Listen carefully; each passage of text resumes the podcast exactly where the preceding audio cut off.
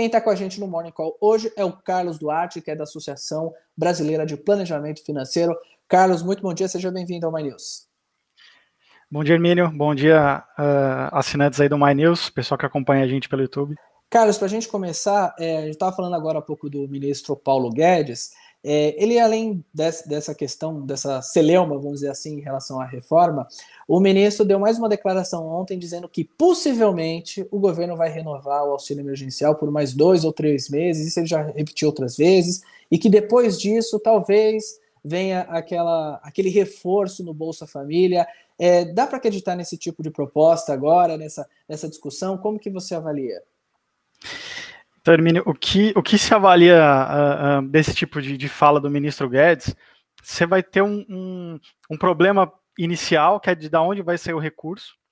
Se a gente pegar ali sobra do Bolsa Família, que são as famílias que migraram do Bolsa Família para o auxílio emergencial, e a sobra do último teto de 44 bi do auxílio emergencial ali, a gente vai ter algo em torno de 10 bilhões para o governo usar. O que teoricamente está muito aquém do que é necessário para bancar dois, três meses de um novo auxílio. É, essa ideia de usar essas sobras uh, dos recursos é a preferência da equipe do Guedes, porém enfrenta uma forte resistência do governo, que quer passar uma nova PEC, aprovando um novo teto para ter um auxílio maior. É, a gente começa a ver um pouco de urgência no governo em aprovar isso, uh, porque a, a, esse novo modelo do Bolsa Família precisa ser aprovado até agora dezembro, porque no ano que vem, ano de eleição, é, é proibido que o governo crie um, um, um novo programa uh, de assistencialismo, ou enfim, qualquer mudança no Bolsa Família tem que ser feita ainda em 2021. Então, ali a gente mistura a dificuldade de arrumar recurso, a resistência da equipe econômica em passar um cheque mais alto novamente, com a necessidade do governo, que está com a popularidade em queda, né, uh, em, em incrementar esse auxílio uh, e criar logo um, um Bolsa Família com a assinatura do Bolsonaro. Né.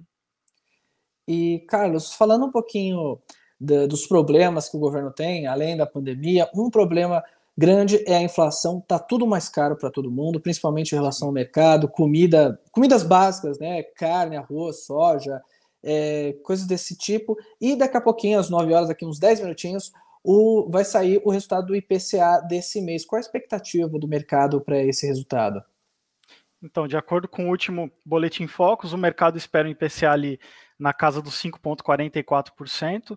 É, isso estoura o teto da meta, né? O teto da meta para esse ano era 5,25, que é uma meta de 3,75 mais 1,5 de tolerância para cima ou para baixo. Então, a gente, teoricamente, se a projeção se confirmar, a gente estoura o teto da meta hoje. É, sendo que a projeção de um mês atrás era de 5,06, então você vê que em pouquíssimo tempo a gente aumentou quase meio por cento na projeção, é, e tende essa projeção a aumentar, uh, porque se a gente tiver realmente uma crise hídrica, a gente vai ter uma, uma mudança de bandeira geral na, na energia elétrica do, do Brasil, por um período razoavelmente prolongado, o que pode encarecer to toda a cadeia de produção e aumentar ainda mais essa pressão de inflação aí em cima da, da equipe econômica. É, então, até para os próximos meses, ainda com a questão da vacinação muito lenta, com considerando essa, essa possibilidade de uma crise hídrica, é, a, a, gente pode ter até um cenário com a inflação aumentando ainda mais? Sim, a gente pode ver a inflação aumentar mais. É, você falou em relação às vacinas, né?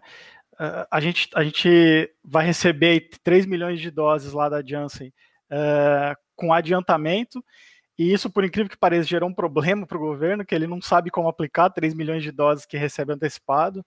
Aí a gente vê como a gente está patinando ainda nessa questão de, de vacinas, né? E isso é uma sinalização ruim para o mercado, porque além da gente ter essa dificuldade com a crise de, uma crise hídrica, que vai gerar um aumento em tarifa de, de energia, a gente ainda tem a, a, a, vacinação patinando, o que dificulta o meio de produção, o que dificulta a gente ter um, um excedente aí de produtos que poderia diminuir a pressão inflacionária, né? Mas infelizmente não é o cenário que se desenha para o curto prazo. Perfeito. Carlos Duarte, da Associação Brasileira de Planejamento Financeiro. Carlos, muito obrigado. Até a próxima. Obrigado, Hermínio. Um abraço.